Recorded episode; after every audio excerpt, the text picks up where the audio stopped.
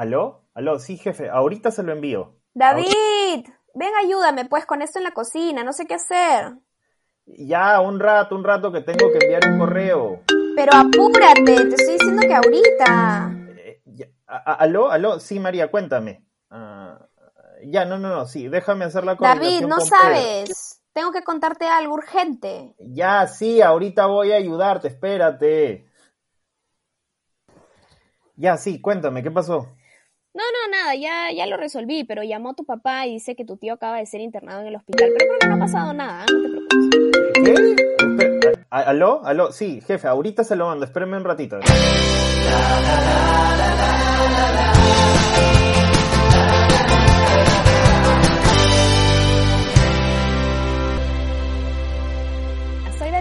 Y yo soy David. y en el capítulo de hoy hablaremos sobre el estrés. ¿Qué tal, David? ¿Te sientes estresado? Eh, ¿Para qué mentirte? Creo que sí, Dani. Incluso, ¿no? Haciendo, haciendo el sketch, metiéndome un ratito en el personaje también, ¿no? Sí, y, y con lo que estamos pasando coyunturalmente, sí. Entonces, creo que es algo que me está acompañando últimamente. ¿Tú qué tal? Bien, también, pero sí, ¿no? O sea, creo que todos tenemos una idea de lo que es sentirnos estresados, ¿no? Cada uno, pero básicamente no es esta idea de no poder con todo, ¿no? De no tener los recursos suficientes para atender todo lo que está sucediendo y en este caso, eh, muy aparte de las demandas cotidianas, ¿no? El estrés cotidiano de la carga del trabajo, de temas familiares. Este, tenemos todo el tema coyuntural que nos agrega una presión extra. Creo que eso nos tiene a todos un poco estresados. Sí, totalmente, ¿no? Como dices, los tiempos que vivimos se prestan mucho para esta, carga tan fuerte que podemos percibir. Incluso ya fuera de la pandemia, ¿no? El estrés es algo que ya se viene estudiando por, por varios años y hay un montón de teorías al respecto también. Pero creo que con la definición que has dado es lo suficientemente simple y comprensible como para, para partir, ¿no? Eh, es, es justo esto, el sentir que las demandas que, que están viniendo externas nos sobrepasan. Entonces, sí, entramos en este estado de, de incomodidad, de, de desagrado, de, de- que se nos hace un poco difícil seguir adelante, ¿no? Ujú.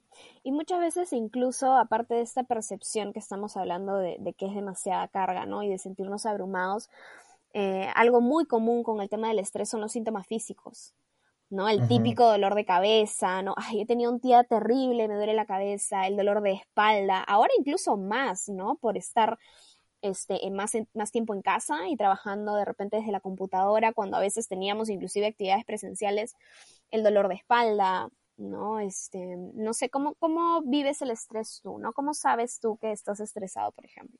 Sí, justo como, como dices, a mí me afecta un montón la espalda alta y el cuello, ¿no? Mi- Ujú. tocas a- justo en la base del cuello, en el trapecio, y es una piedra, ¿no? A pesar de... No, no es que me ejercite mucho, es, es el estrés. Claro. Me contracturo mucho muscularmente y a veces puede llegar a afectar un poco de mi sueño o en algún momento sé que he estado tan estresado que he tenido algún problema dermatológico, ¿no? Ajá. Este, picazón, cosas así. Y sí, es algo que, que finalmente eh, se manifiesta mucho en el cuerpo, también eh, por, por lo que produce, baja a veces nuestras defensas y también nos hace más proclive a enfermarnos, ¿no? Y ahí se hace un ciclo vicioso bien feo también, porque baja nuestra productividad por sentirnos mal y de pronto tenemos más carga que no podemos manejar, ¿no? ¿Cómo, cómo lidiar con eso? Sí, complicadísimo, ¿no? Eh, y a veces, a veces yo lo, lo- lo he pensado como, ok, mi cuerpo se está enfermando porque quiere que ponga un alto, ¿no? Este, Ajá. como dándole un poco de sabiduría y tratando de comprender la situación, porque si no, justo entras en esto, en esto que dices, ¿no? Es un círculo vicioso y termina siendo bastante complicado. ¿A ti cómo te da el estrés, Dani? Eh, en síntomas físicos, yo soy una persona que nunca le duele la cabeza. Tengo la suerte de que nunca he sufrido de migrañas, nunca he tenido mayores dolores de cabeza. Entonces, cuando me duele la cabeza, efectivamente con lo que dices es, es un mensaje, ¿no? O sea, esto nunca me pasa. ¿Qué está pasando a mi alrededor? ¿Cómo ha estado? O sea, empiezo a pensar, ¿no? ¿Cómo ha estado mi rutina en los últimos tres días, en los últimos siete días? Para entender de dónde viene ese dolor de cabeza, ¿no? Y muy probablemente es porque esté abrumada y haya entrado a este ritmo del estrés para tratar de atender todo y resolver todo sin darme una pausa y ver cómo hacerlo igual, cómo mantener igual mi productividad, atender todo lo que tengo que hacer, o lo más importante, ¿no? También puedo priorizar de una manera amable conmigo para no eh, entrar a este ciclo vicioso de estar muy agotada físicamente de tal manera que realmente no puedo, ¿no? No tengo la capacidad de hacerlo. Entonces, yo diría que dolor de cabeza, este, dolor de espalda también me acompaña, pero dolor de cabeza es esa señal que yo digo, espera, haz esta pausa, Daniela, porque no vas a poder seguir así mucho tiempo más, ¿no? Claro. Y cuando pasan este tipo de cosas como ¿qué hacer, no? ¿Qué hacer con este estrés, con esta sobrecarga, con estos momentos tan complicados que a muchos nos tienen a veces de esa forma, ¿no? Ajá. O sea, creo que algo que hemos hablado siempre es, sí, efectivamente puede ser que yo tenga muchas actividades, ¿no? Que tenga una semana o un mes particularmente cargado de cosas que tengo que atender, porque no solamente es el trabajo, sino de repente por ahí alguna situación familiar, algún tema de salud, ¿no? Este, algún cambio de rutina en la casa, las típicas compras o un arreglo, o sea, todas esas cosas van sumando. Entonces, identificar de dónde viene esta, esta percepción de que es mucho lo que tienes que manejar. ¿No? Porque no de repente no es tanto, pero tu percepción de que tienes que hacer todo como que es exagerada con respecto a la situación también, ¿no? Entonces esta tal vez autoexigencia, ¿no? O sea, de repente sí, tengo el arreglo de, no sé, pues me malogro no sé, el agua caliente, por ejemplo, que además ya viene el fastidio de me tengo que bañar con agua fría, ¿no? Me ha pasado hace poco. Este, además tengo, no sé, alguien en la clínica que tengo que estar constantemente visitando, por ejemplo. Y además tengo la carga de mi trabajo. Entonces, de repente yo estoy pensando que debería poder con absolutamente todo y debo resolver todo en una semana. O debo poder hacerlo perfecto, ¿no? Entonces, este, eso tiene que solucionarse ya este, además tengo que visitar 17 veces al día a la persona que tengo enferma, este, y tengo que hacer el trabajo perfectamente como lo hago todas las semanas. Entonces ya ahí estamos cayendo en una trampa. No, no sé cómo lo ves tú. Y a veces ahí puedes hacer un poco el contraste, ¿no? Eh, justo si ves a, tu amigo que escucha mucho reggae, por decir menos, y que aparentemente siempre está en, una onda de, relajo, bueno, no sabemos, ¿no? Seguramente también se estresa como, como todos, pero probablemente es que justo esta parte de tanta autoexigencia que nos podemos hacer no esté tan presente y eso ayuda bastante, ¿no? Tenemos esta idea de que tenemos que poder con todo, ¿no? Tengo que ser un buen profesional, un buen padre, un buen hijo, un buen todo, ¿no? Una buena... Entonces, este, yo debo poder con todo y tengo que cumplir ciertos estándares y claro, ahí termina siendo complicado. Y si a esa autoexigencia le agregamos una crítica dura, pues estamos ante una persona que probablemente se estresar muy fácil. La autocrítica me refiero a, a justo esto que decía, ¿no? Tengo que hacerlo bien. Y si no lo hago bien, entonces soy un inútil, soy un mal padre, no estoy haciendo bien el otro y y ¿Cómo no abrumarse si mi, si mi forma de ver lo, que está pasando es así, ¿no? Eh, de tiempos cortos y que si no cumplo con ciertas cosas, además, agarrarme un rato a latigazos, ¿no? O sea, es duro. Claro, es que luego esta idea este, está asociada a mi autoconcepto, ¿no? O sea, ¿por qué hacer que tus hijos, no sé, pues se bañen con agua fría siete días sería hacerte un mal padre? Sería un padre que prioriza, sería un padre humano, ¿no? O sea, yo digo, oye, también hay cosas positivas ahí que les estarás enseñando, a tus hijos no se van a morir, ¿no? Eh, entonces, una vez que asociamos, ¿no? Esta capacidad de poder, este, asumir todas las responsabilidades que quieres asumir y que sí, claro, son importantes, con, qué es lo que pienso de mí, qué es lo que otros van a pensar de mí, entonces ya caemos en una trampa que, que no nos va a ayudar, porque si tú te crees inútil, yo no sé qué tanto te va a ayudar para realmente lograr lo que quieres lograr. ¿no? Probablemente nuevamente vaya a disminuir tu sensación de, de, capacidad, inclusive si logras todo, es como, ya pues, pero en verdad tenía que hacerlo porque eso es ser un padre, por ejemplo, ¿no? O eso es ser este, un buen trabajador, un buen profesional. O sea, ya ni siquiera te celebras el hecho de poder, ¿no? No hay esta gran satisfacción, entonces, este, eso de todas maneras afecta. Totalmente, eh, y termina siendo tu vida un poquito pesada, ¿no? Eh, terminas además afectando un poco a, a tu entorno, ¿no? A las personas que están alrededor tuyo van a terminar percibiendo un poquito de esto y, y, podemos hacerlo más grande, ¿no? Y a mayor escala. Es que justo estos estándares altos, como decías, no es un, finalmente un perfeccionismo que no ayuda, ¿no?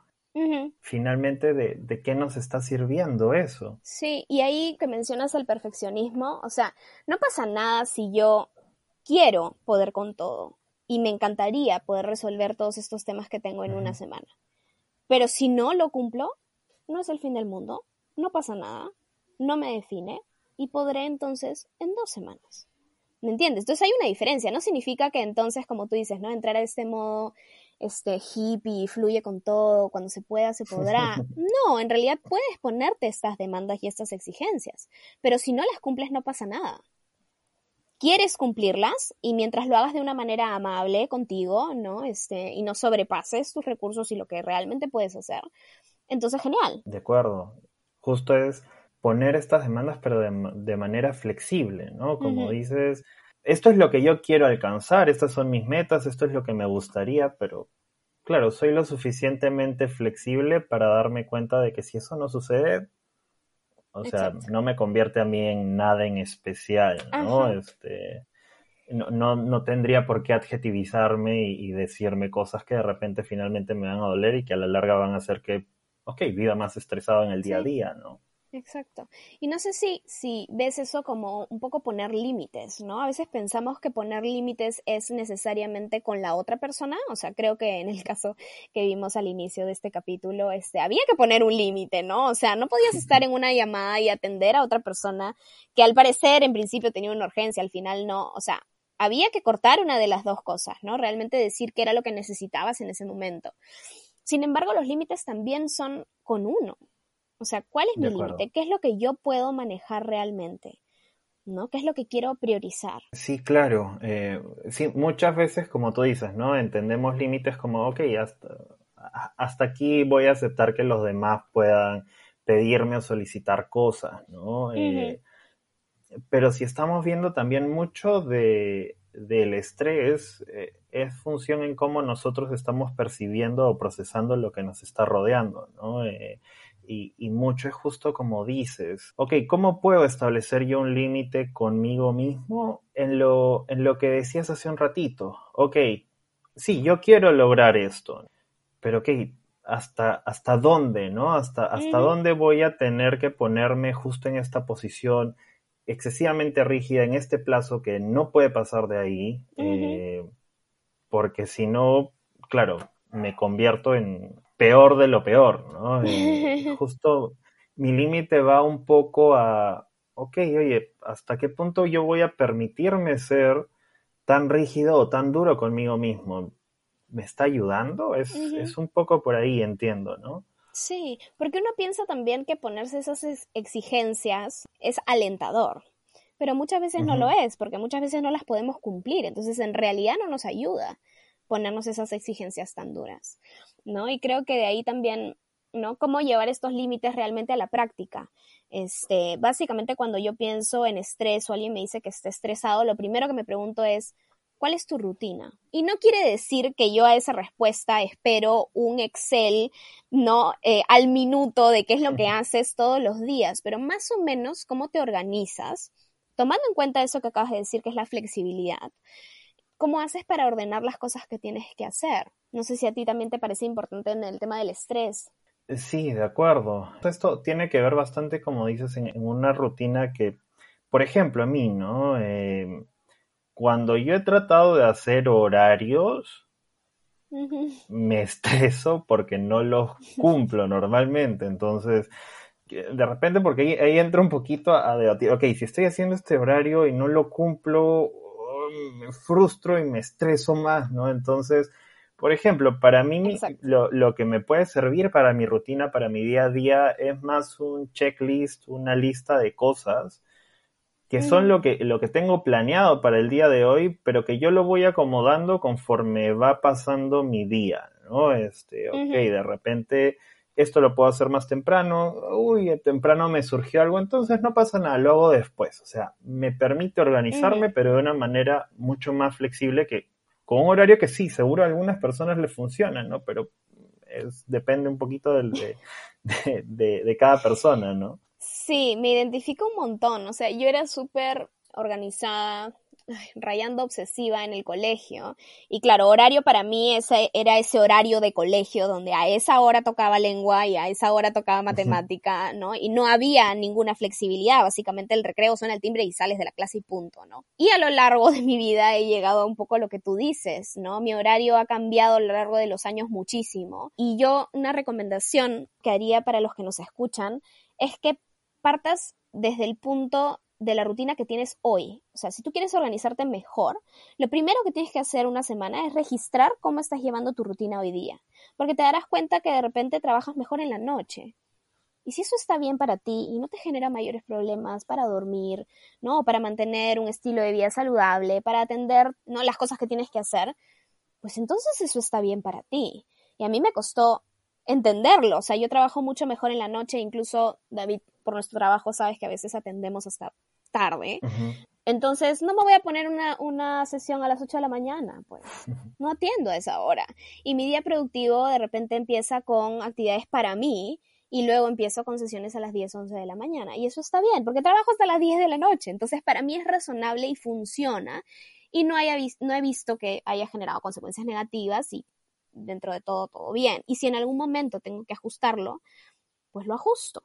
¿No? Y tendré algunas semanas distintas a otras. Entonces, no hay una rutina perfecta de que tienes que levantarte a las 7 de la mañana, hacer ejercicio y no, o sea, a veces haces ejercicio a las 2 de la tarde si te funciona bien y tendrás distintas horas para otras cosas, ¿no? Entonces, acuérdense que cuando decimos rutina, es una rutina que funciona para ti, ¿no? No tenemos algo en mente de cómo deberían ser las cosas. De acuerdo. ¿No? Pero justo o que podemos aconsejar justo son los insumos que tendrían que, estar en esa rutina para que tal vez tengas los resultados que quieres, ¿no? Y como tú misma decías dentro de tu rutina, empiezas el día con cosas que son para ti, ¿no? Eh, eh, esto se puede entender con, con varias cosas que además creo que la mayoría sabemos, ¿no? Pero que no siempre aplicamos, que son como ok, cuidar mi higiene de sueño, cuidar, tener hábitos como una alimentación saludable o ejercitarme relativamente frecuente, que son cosas básicas para tener a nuestro sistema nervioso funcionando ah, de manera óptima y que justo todo esto que va sucediendo a nuestro alrededor no nos afecte ah, de la manera que nos podría afectar si es que estos hábitos alrededor no están del todo este, cuidados, ¿no? Totalmente de acuerdo. O sea, más que cómo está organizada tu rutina, es que incluyas cosas, este, como tú dices, de autocuidado. Hemos visto que el estrés se presenta mucho en el cuerpo. Entonces, cuida tu cuerpo, ¿no? O sea, si nosotros, como tú dices, todo el tema del sistema nervioso, nosotros cuidamos nuestro cuerpo a nivel físico, entonces vamos a estar más eh, dispuestos a no sé, pues lidiar con las demandas del ambiente, con el estrés, con emociones negativas que vienen por esta presión definitivamente. Y eso lo hacemos a través de, la, de una alimentación este, saludable, ¿no? Que tengas siempre un tiempo para, para hacer tus comidas, el tema del ejercicio que puede ser a cualquier hora y empezar por cualquier duración, ¿no? Nadie te dice que hagas una hora de ejercicio intenso al día, empieza por poco y el tema del sueño, ¿no? Verificar que tengas tus de 7 a 9 horas, ¿no? Diarias de, de, sueño. Algo que también sucede mucho, por ejemplo, ¿no? Hace no mucho estaba con un consultante que me había, o sea, me dijo, no, no entiendo qué está pasando, porque a ver, de tal hora a tal hora más o menos que estudio, eh, esto otro lo dedico a hacer actividad física todos los días, descanso las horas que necesito, me alimento con cosas saludables y está, lo tengo todo preparado y estructurado para que, para, para que no, no esté como me esté sintiendo y no entiendo qué pasa, ¿no? Eh, y, ok, claro, entonces de ahí em, empezamos a, a, ahondar en qué era lo que en este momento le estaba incomodando o le dificultaba, ¿no? Entonces me decía que extrañaba cosas como este, pasar tiempo con sus amigos o estar un mm. rato jugando videojuegos o, simplemente echarse a ver una serie. Entonces, claro, había hecho su rutina eh, Perfecta. extremadamente funcional, por así decirlo. Todas eran actividades productivas, pero en ningún momento contempló que, había alguien que también necesitaba un poco de descanso, de recreación, de ocio, ¿no? Eh, y muchas veces nos pasa eso, ¿no? Sí, de todas maneras. O sea, tiempos de descanso y actividades, como tú dices, de recreación, de ocio, cosas que te gusten. Es hacer algo, es invertir tu tiempo en algo productivo también, porque ese descanso tu cuerpo lo necesita para poder hacer lo que tienes que hacer al día siguiente o más tarde. Entonces, es una inversión. No significa que, ay, estoy perdiendo el tiempo porque me provocó ver una serie después de bañarme y ni siquiera me he vestido después de la ducha. ¿No? Está bien si lo necesitas, ¿no? Igual teniendo en mente las cosas que tienes que atender en el día, ¿no? Tratar de no pasarnos eh, el tiempo que podemos invertir en eso, pero involucrarnos ciertos momentos de descanso o de ocio a lo largo del día te ayudan 5, 10 minutos, 15 minutos. Si puedes darte media hora, genial. Algunos tenemos algunos horarios más flexibles que otros. Nuevamente, lo que funcione para ti, pero no olvidarnos esta parte, ¿no? Somos seres sociables, no vamos a ser una máquina que come bien, hago ejercicio, duermo 8 horas y trabajo. Y, y todo lo demás, todo para lo que es la vida, que es disfrutar, ¿no? También obviamente lo tenemos que incluir. Sí, sí, completamente, ¿no? Eh, incluso viéndolo desde ok, la meta para él era ser lo más productivo posible, ¿no? o sea, la, sí está visto que para que tú puedas alcanzar este, este tiempo, la, mayor productividad que, puedas alcanzar, necesitas de esto. O sea, sin eso no lo vas a alcanzar, incluso viéndolo desde ahí. Y, y, bueno, con todo lo demás que dices, también, ¿no? Eh, es vital para nosotros como seres sociables que somos tener un poquito de esto, un poquito de relajo, de ocio, de conexión con los demás. Y, e incluso ya, aunque pudieras, aunque pudieras ser realmente el 100% de productivo sin actividades placenteras y sin tiempos de descanso, ¿por qué querrías eso? ¿Por qué querrías una vida así? ¿No? O sea, entonces un poco también el, autocuidado en términos de beneficio para ti, ¿no? De acuerdo. O sea, puede ser que logres ser como una máquina, pero mm, no sé. O sea, a lo, a lo largo del tiempo vas a mirar atrás y vas a decir, ay, me hubiera gustado ese día invertir más tiempo de trabajo, o te hubiera gustado, ay, ¿por qué no le dije que sí, no? Para tirarme, no sé, pues 15 minutos montando bicicleta con alguien que me había dicho que estaba pasando por mi casa. O sea, realmente, ¿dónde, ¿qué es lo que hubiéramos querido hacer si hubiéramos podido decidir diferente? Totalmente, ¿no? O sea, e, esto que dices, sí, ya va, va incluso más a, a cuestiones un poco filosóficas de, ¿para qué estoy viviendo? ¿Qué es lo que quiero hacer con mi vida? ¿no? Eh, la productividad está genial, pero supongo que también estamos aquí para disfrutar, ¿no? Para, para poder saborear un poco de lo que nos gusta, de lo que finalmente nos genera estas emociones agradables también. ¿no? Sí, creo que, creo que nos quedamos con ese mensaje ¿no? de hoy. Al final es lo que para ti funciona, es lo que para ti te hace feliz, a la vez de que obviamente tienes que atender ciertas cosas, claro que sí, tenemos ciertas eh, cosas que son importantes, nuestro trabajo es importante, eh, pero ver cuál es la relación que queremos tener nosotros mismos en esa productividad. Bien, Dani. Entonces, creo que eso ha sido todo por hoy. Gracias por acompañarnos en este capítulo y bienvenido a esta forma de vivir sin tantas vueltas. Si te has sentido identificado con el tema de este podcast o te gustaría recibir algún apoyo adicional, puedes consultar con un profesional de la salud mental o comunicarte con nosotros. El contacto está en la descripción de este podcast.